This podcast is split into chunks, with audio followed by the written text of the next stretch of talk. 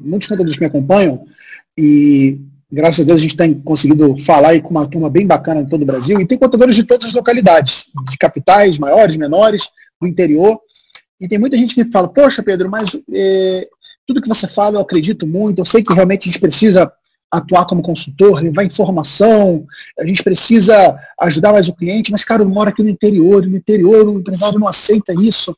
Meus amigos, quantos habitantes tem em Três Rios, cara, tua cidade? Mil. Quantos? 100 mil.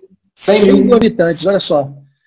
O Fabiano conseguiu construir uma empresa, ele, o time dele, a família dele, conseguiu construir uma empresa com mais de 700 clientes, mais de 150 funcionários, numa cidade de 100 mil habitantes. Aquilo que eu tenho falado, que quem está no interior tem uma mina de ouro embaixo dele.